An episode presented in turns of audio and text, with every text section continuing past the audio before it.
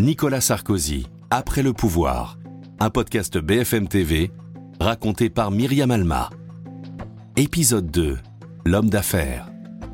Ce chapitre s'ouvre de l'autre côté de l'Atlantique, à Washington. Nicolas Sarkozy est le premier ancien président français à s'être lancé dans l'activité de conférencier. Pour cela, il a rejoint le Washington Speakers Bureau, l'agence la plus prestigieuse au monde. Sur le site internet de la société, on peut s'offrir les services du basketteur Magic Johnson, de l'actrice Gina Davis, mais aussi d'anciens hommes d'État comme George W. Bush ou les anciens premiers ministres britanniques Tony Blair et Theresa May. Pour la France, on trouve François Hollande, dont la fiche de présentation indique Homme d'État accompli qui a conduit la France à travers les plus grandes menaces et défis du XXIe siècle. Et depuis 2012, Nicolas Sarkozy. Nicolas Sarkozy est l'un des présidents français les plus influents à ce jour et propose un tour d'horizon des enjeux les plus pressants de notre temps. Caroline Michel Aguirre est journaliste à l'Obs. Quand vous avez été président de la République française, c'est bien d'être sur le même catalogue que Bill Clinton ou euh, George Bush ou euh, Tony Blair pour parler de lui ou David Cameron. Euh, voilà, vous avez l'impression de rentrer dans un cénacle un petit peu de, de privilégié. Ludovic Vigogne, journaliste politique à l'opinion. C'est une manière de rester dans la lumière, de fréquenter des anciens chefs de l'État, des anciens chefs de gouvernement, éventuellement quand il se déplace dans un pays d'être reçu par les actuels dirigeants. Donc c'est quelque chose qui, qui, qui lui permet de rester un peu au top. Ces conférences, Nicolas Sarkozy en donne régulièrement. La première a eu lieu en 2012 à New York pour une banque brésilienne. Il est aussi intervenu à Doha, au Qatar, lors d'un forum pour le sport, à Cannes pour la multinationale indienne Tata, au Congo-Brazzaville pour le magazine Forbes ou à Séoul lors d'un forum économique. Mais c'est au Moyen-Orient qu'il donne le plus de conférences comme à Abu Dhabi, où il s'exprime ici sur la géopolitique. Mais permettez un ami de vous dire que l'opposition entre les sunnites et les chiites est un sujet d'inquiétude pour tous vos amis dans le monde. Je vous remercie. Une parole rare, car ces conférences ne sont quasiment jamais enregistrées. Pour une raison précise, selon Philippe Darbois, qui organise ce type d'intervention en France. Le fait que ce ne soit pas filmé, moi-même, Speakers Bureau, j'interdis le fait que ce soit filmé. Pourquoi? Parce que vous feriez une conférence. Voilà. Je vous vends en conférence, vous intervenez, vous êtes filmé, et votre conférence se retrouve sur le web. Votre conférence vaut zéro demain. Exceptionnellement, nous avons été autorisés à assister à l'une de ces conférences à Montpellier, donnée en décembre dernier. Pour le séminaire annuel d'un grand groupe français du bâtiment, son PDG, Moed Altrad, a fait venir Nicolas Sarkozy, mais aussi l'ancien chancelier allemand Gerhard Schröder, qu'il retrouve. Nicolas Sarkozy et son ancien homologue doivent s'exprimer devant quelques 400 cadres venus du monde entier.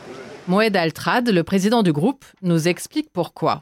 Je, je, pense, si vous voulez, la taille du groupe justifie des intervenants de, de, de, cette taille, si vous voulez. aussi. si vous mettez à la place de quelqu'un comme Sarkozy, comme Schröder, ce sont des hommes qui, euh, qui sont quelque part fascinés par des réussites industrielles et commerciales hein, de, de, ce style. Sinon, ils ne seraient pas venus. Nicolas Sarkozy est là pour donner sa vision d'ancien chef d'État.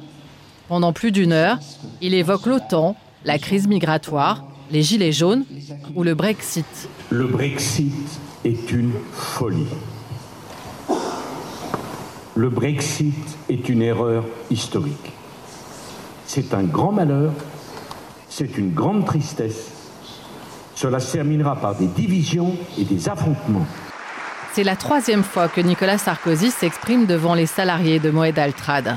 Vous savez, je crois que c'est très important qu'un ancien chancelier, par ailleurs socialiste, et un ancien président qui n'est pas de gauche, puissent discuter des grandes problématiques du, du monde. C'était un bonheur de répondre aux questions des gens qui venaient aussi du monde entier et de soutenir une entreprise française et un grand entrepreneur français. L'ancien président a-t-il été rémunéré pour cette intervention? La question reste sensible. Vous étiez ici aujourd'hui à titre gracieux ou rémunéré? Je ne vous demande pas votre salaire, vous n'avez pas à me répondre et je n'ai pas à vous répondre non plus. Merci beaucoup. Les tarifs sont confidentiels car être rémunéré en tant qu'ancien président peut être mal perçu en France, selon Philippe Darbois. Dès lors qu'une personne a été au pouvoir, il y a la, considération euh, qui consiste à penser que bah, finalement s'il l'a été, c'est grâce au peuple, et qu'à ce titre, il n'a pas à être rémunéré pour des responsabilités passées qu'il a eues grâce au peuple. Alors pour savoir combien coûte une heure de conférence, nous avons contacté le Washington Speakers Bureau. La direction n'a pas souhaité nous répondre, mais il y a deux ans, en appelant au nom d'une société, nous avions réussi à obtenir des réponses. En Europe, pour le président Sarkozy, c'est 125 500 dollars, soit un peu plus de 107 000 euros. À quoi il faut ajouter les frais pour 6 personnes. Une personne en première classe, Monsieur Sarkozy, 4 personnes en classe affaires, son équipe en France, plus une personne en classe affaires venant des États-Unis, c'est un membre de notre agence. Un tarif loin de celui des présidents américains. Barack Obama, par exemple, est lui payé entre 300 et 400 000 euros par intervention. La nouvelle vie professionnelle de Nicolas Sarkozy est donc aujourd'hui beaucoup plus lucrative. Il ne l'a d'ailleurs jamais caché. Son rapport à l'argent est décomplexé nous raconte Alain Minck. C'est un type de ce point de vue très, un peu même américain d'esprit. Il n'a pas l'hypocrisie française euh, vis-à-vis de l'argent. Ludovic Vigogne, journaliste à l'opinion. Il a toujours trouvé qu'avoir un certain train de vie, euh, c'était euh, légitime. Il a toujours envisagé, après son passage en politique, d'aller gagner de l'argent, d'aller dans, dans les affaires. Pour rebondir, Nicolas Sarkozy va encore franchir une étape. Cinq ans après sa sortie de l'Élysée, il accède à un nouveau cercle de pouvoir, un monde encore mystérieux pour les Français. Pour la première fois, un ancien président de la République va intégrer le conseil d'administration d'une grande entreprise française. Il s'agit du groupe Accor, l'un des leaders mondiaux de l'hôtellerie. C'est au 23e et dernier étage d'une grande tour qu'une dizaine de fois par an, Nicolas Sarkozy siège pour décider de la stratégie de l'entreprise, aux côtés des neuf autres administrateurs et du PDG Sébastien Bazin que nous avons rencontré. Je suis moi au milieu de la table parce qu'il se trouve que je préside le conseil d'administration. Donc euh, je suis soit du côté du mur et je regarde la vue, soit je suis dos à la vue et, je regarde euh, le mur. Il n'est pas, si la question est est-il au milieu de la salle? Non. Il n'est pas au milieu de la salle, il ne l'a jamais souhaité et il est, je pense, au moins une fois sur deux à côté des représentants du personnel. C'est lui qui a eu l'idée de proposer ce mandat à Nicolas Sarkozy, qu'il connaît depuis 26 ans. Il a été un peu surpris hein, quand on lui a proposé. Il n'a pas dit oui tout de suite. Il y a eu quatre mois de réflexion, donc ce n'était pas une décision facile pour lui, euh, ni probablement pour le conseil d'administration. Il a recruté l'ancien président notamment pour son carnet d'adresses internationales qui facilite l'obtention de marchés. Avant qu'il arrive au conseil d'administration, je voyageais dans beaucoup de pays et je rencontrais, si j'avais de la chance, le sous-secrétaire d'État au tourisme euh, depuis qu'il est à nos côtés et quand j'ai la chance de voyager avec lui, et euh, eh bien à chaque fois nous allons rencontrer le président en exercice ou le premier ministre en exercice. Donc comprenez-moi bien, pour, pour le groupe Accor, euh, c'est extraordinaire que de se gagner ces deux années qui auraient été nécessaires pour que je rencontre le président de la République ou le premier ministre. Un ancien président peut aussi servir de rempart en cas d'attaque, selon Alain Minck. Il est sous menace d'OPA chinoise, Bazin. Tels que sont les Chinois, je ne les vois pas lancer une OPA hostile sur une boîte dont un ancien chef de l'État participe au conseil d'administration. L'administrateur Sarkozy est décrit comme studieux. Mais parfois il détonne aussi, comme sur ce dossier compliqué, où il menace implicitement un autre administrateur, un homme d'affaires qatari, qui est en désaccord avec lui. Sophie Coignard, journaliste, a écrit un livre consacré au secret des conseils d'administration. Et Sarkozy lui dit, mais enfin, euh, euh, t'es qui toi pour parler comme ça? Enfin, moi je connais l'émir, je connais l'émir, je vais lui parler de toi. Alors les autres administrateurs trouvent quand même que c'est un petit peu pittoresque comme manière de se conduire dans ce, euh, dans ce milieu très feutré. Jamais Nicolas Sarkozy ne sera un administrateur comme les autres. Nicolas Sarkozy est-il un membre assidu? Pour plus de transparence, les entreprises du CAC 40 doivent rendre public un rapport annuel. On peut voir le taux de présence de chaque administrateur. En 2018, pour Nicolas Sarkozy, il est de 83%, il est dans la moyenne. Bertrand Méheux, ancien administrateur d'accord. Les administrateurs, par définition, sont des personnalités qui ont d'autres responsabilités à côté en général et qui ne peuvent pas être toujours libres au moment où il y a un conseil d'administration. La rémunération de chaque membre est également publique. En 2018, Nicolas Sarkozy a touché 79 563 euros.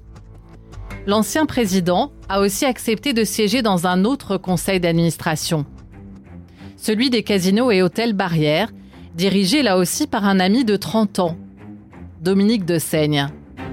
Sophie Coignard. On est dans l'entre-soi. En vérité, ce sont des gens qui sont cooptés parce qu'on les connaît. Là non plus, il n'a pas été choisi au hasard. Pour développer la marque en Asie, Nicolas Sarkozy a accepté de jouer les émissaires à Cannes lors du festival auprès de dirigeants d'un grand groupe chinois. Lors d'un déjeuner stratégique, l'ancien chef de l'État a déployé le grand jeu avec des anecdotes présidentielles, nous raconte David Layani, administrateur du groupe Barrière. Quand pendant le déjeuner, il raconte comment en 2010, un dîner en l'honneur du couple présidentiel a été donné, accueilli par une fanfare de l'armée populaire jouant du Carla Bruni, vous imaginez le genre de connexion que cela peut créer. À lui de conclure, euh, je suis impatient de vous accueillir à Paris pour vous présenter la meilleure partie de moi-même, c'est-à-dire Carla.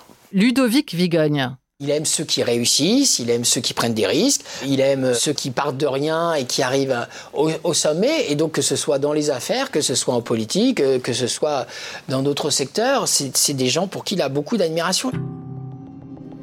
Parmi les réussites qui l'ont bluffé, celle de Stéphane Courby. Ancien stagiaire de Christophe de Chavannes, il est devenu le premier producteur mondial de télévision en rachetant la société Endemol. La décision a été prise par le conseil d'administration, dont fait également partie Nicolas Sarkozy. Stéphane Courby nous raconte ce moment clé. Je me souviens quand on a commencé à regarder le dossier Endemol, donc euh, nous on se dit on se porte intéressé à cette acquisition, mais on est deux fois plus petit qu'eux. Hein. donc euh, c'est le petit qui essaye d'acheter le gros. Chacun débat autour de ça, autour de ce sujet, autour de la table, euh, en disant oui c'est juste, il faut peut-être pas aller là. Et puis à la fin, tout le monde avait parlé, il dit écoutez, moi je vous ai entendu, je ne sais pas si le prix il est de 100 ou 150 ou 80, j'en sais rien, mais ce que je sais à la fin, c'est pour devenir numéro un mondial, vous pouvez prendre les dispositions que vous voulez aujourd'hui, les, résolutions que vous voulez aujourd'hui. Quand il faudra mettre les 10% de plus pour l'obtenir, vous le ferez. Et c'est absolument juste. Un pur financier se serait arrêté à d'autres considérations, un pur stratégique serait allé en disant c'est capital de le faire, etc. Lui, il a eu la synthèse. Selon son cabinet, Nicolas Sarkozy siège dans trois conseils d'administration. La loi fixe une limite à cinq. Autre question, pour un ancien président, n'y a-t-il pas un risque de mélange des genres entre public et privé? Michel Sapin, ancien ministre de l'économie sous François Hollande, est à l'origine d'une loi portant sur la moralisation des entreprises. Est-ce que c'est la place d'un ancien président de la République? Moi, je ne le considère pas. Voilà.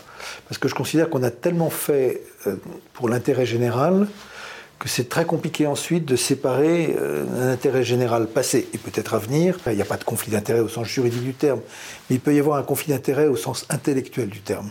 Et c'est ce que je craindrais, moi, pour euh, toute personne ayant eu de très grosses responsabilités et éventuellement souhaitant en avoir encore. Nicolas Sarkozy a-t-il définitivement tourné la page de la politique? Comment assouvit-il son goût du pouvoir? En coulisses, il joue en fait un rôle inattendu. À suivre dans le prochain épisode. Le parrain. Nicolas Sarkozy, après le pouvoir. Un podcast BFM TV raconté par Myriam Alma. Retrouvez tous les épisodes de Nicolas Sarkozy après le pouvoir sur le site et l'application BFM TV et sur toutes les plateformes de streaming.